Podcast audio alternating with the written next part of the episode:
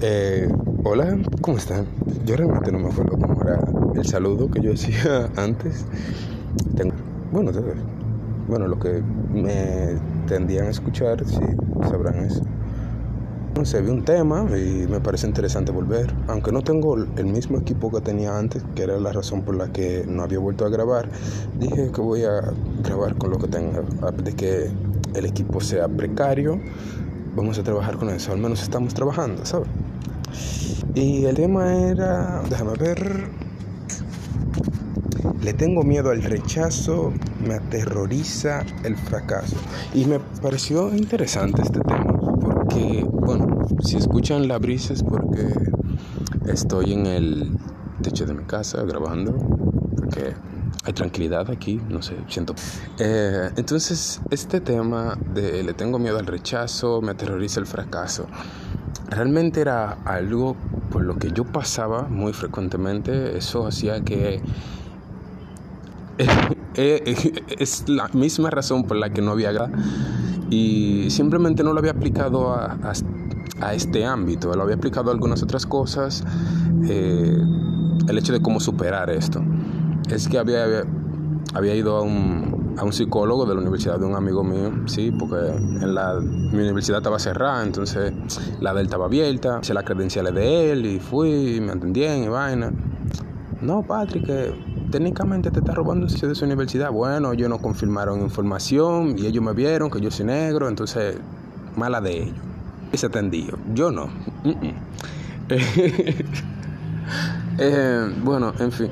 Sucede que la doctora me había dicho que esto no es algo que tú simplemente dices un día, bueno, eh, vamos a dejar de tener miedo al rechazo y vamos a dejar cualquier tipo de terror que le tengamos a el fracaso, sino que es algo que tú vas trabajando de poco a poco. Y ella me dijo algo, dije que parar, ella me dijo, busca un trabajo en un lugar que tú supongas que no te den un trabajo.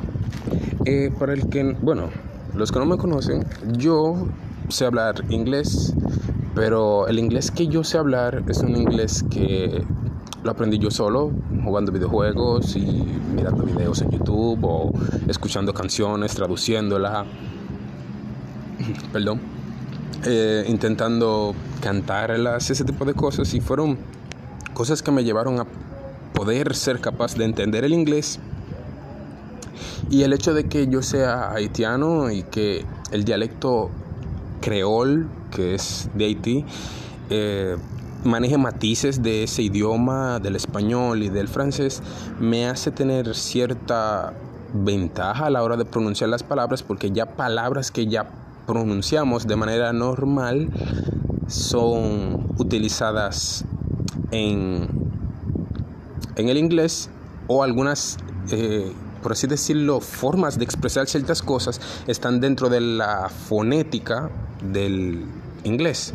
Entonces yo aprendí inglés de esta forma y a mí me daba muchísima vergüenza el hecho de saber inglés.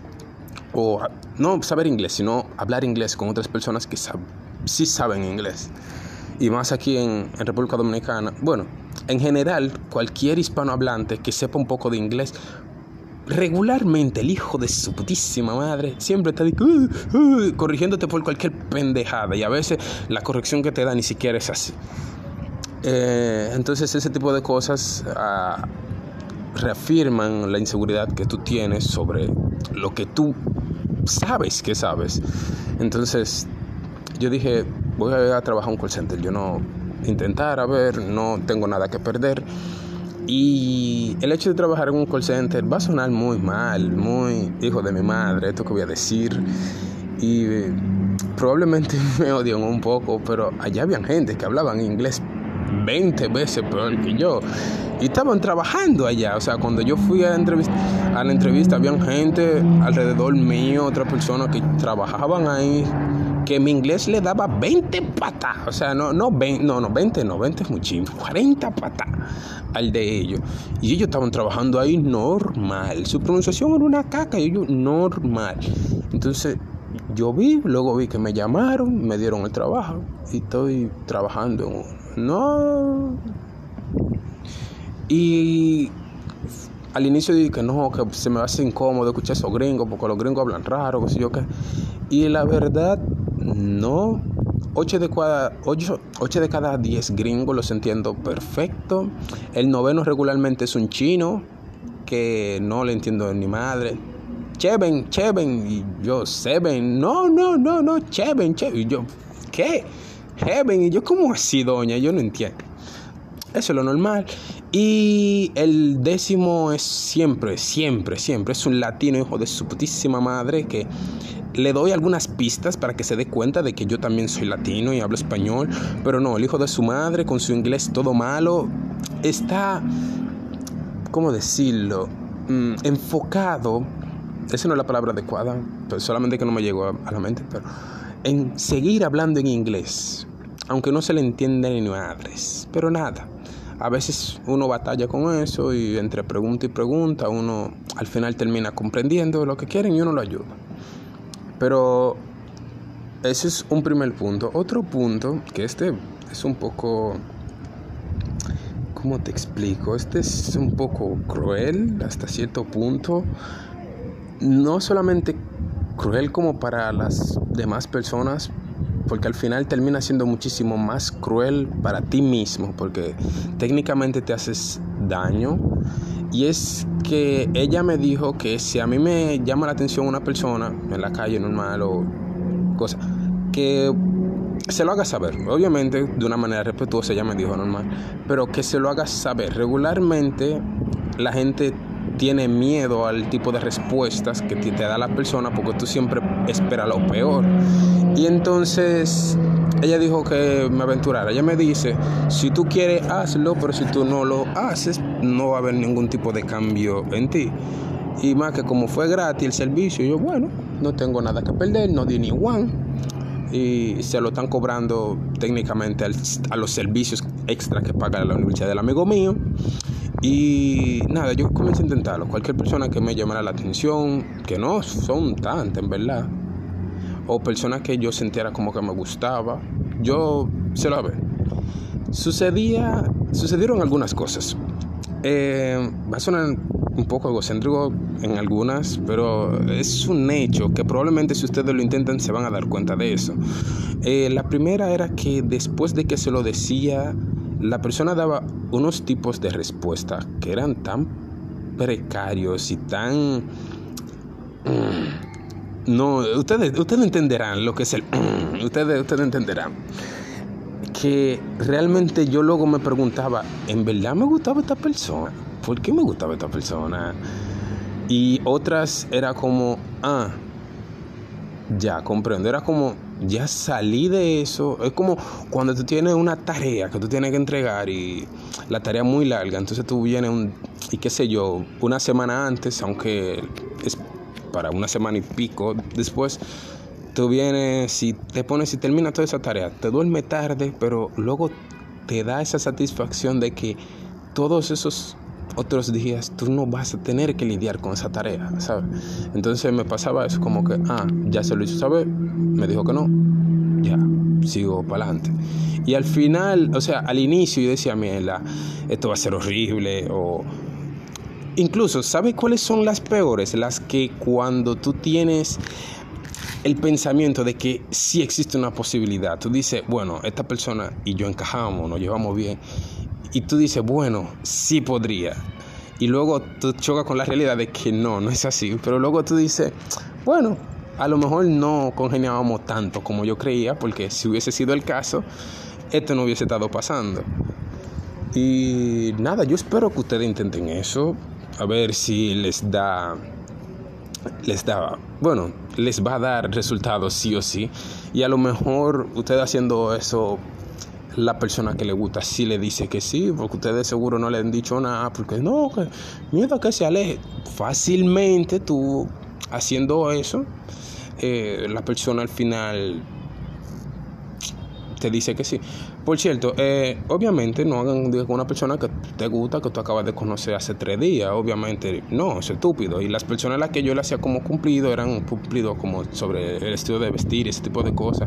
Aunque por cierto, una vez me salió una, una vaina fenomenal que fue que yo estaba en el gym y había una pana que, bueno, yo estaba haciendo sentadillas con, con peso y después de que yo terminé, ella las hizo y yo, o sea, hay, hay dos, una está al lado de otra, entonces yo terminé las mías y estaba descansando un poco y entonces ella hizo su sentadillo y le dije, wow, qué buena técnica tú tienes. Y la panita se puso como muy roja y me dice, ay, muchísimas gracias y que si yo, que se fue por ahí. No sé por qué se fue, siguió hablando. Yo nada más le dije que hizo una buena técnica. Y, no, que yo tengo tanto tiempo y, me contó la historia de su vida y, y Matusalén y bueno, pero bueno, en fin. A lo mejor les funciona a ustedes y al igual como me funcionó a mí y hace que tú tengas una mayor determinación a la hora de hacer las cosas porque tú tienes que pensarlo como, bueno, pensarlo no, es un hecho. La mayoría de las cosas que tú tienes miedo a lograr, realmente tú no tienes tanto que perder, porque lo único que tú necesitas es la iniciativa, la valentía para hacerlo. Y de hecho, no sé por qué, pero eh, a lo mejor es porque estoy siendo más... Mm, estoy hablando más de cosas personales, pero me siento como más relajado que grabando los demás podcasts. ¿sabes? Un poco extraño, pero espero les haya gustado este, espero que les sirva. Eh, y compártanlo con aquella persona que ustedes sientan que tiene algo que hacer o que ustedes saben que hay algo que quiere hacer pero que tienen miedo de hacerlo porque siente que le va a salir mal o que va a ser rechazado porque la realidad puede ser totalmente otra. Después de todo, ese fracaso o ese futuro tan malo simplemente está en tu mente, no es un hecho aún. Y luego de que eso suceda, simplemente no vas a sentir un vacío, un dolor.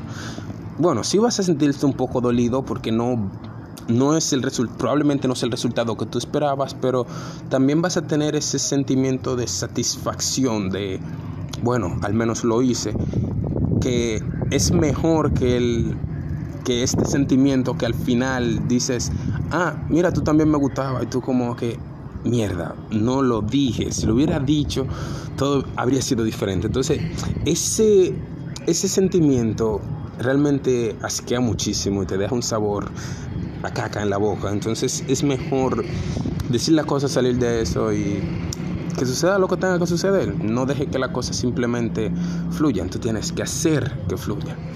Dicen que, dicen que el río, el río puede cambiar de rumbo, pero no, el río no lo hace por sí solo, sino que hay alguien que tiene que hacer que cambie ese rumbo. Tú cortas la ruta por la que va el río y creas una nueva.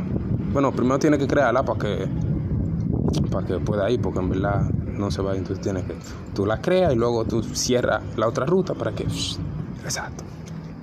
Bueno, no, no, no me supe explicar ahí lo último. El quien entendió, entendió. Y eso. Eh, ya, se pueden ir. No, no, en verdad, ya, ya se pueden ir.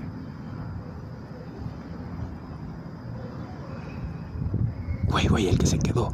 Te quiero mucho. Besito, besito, besito. Bye, bye.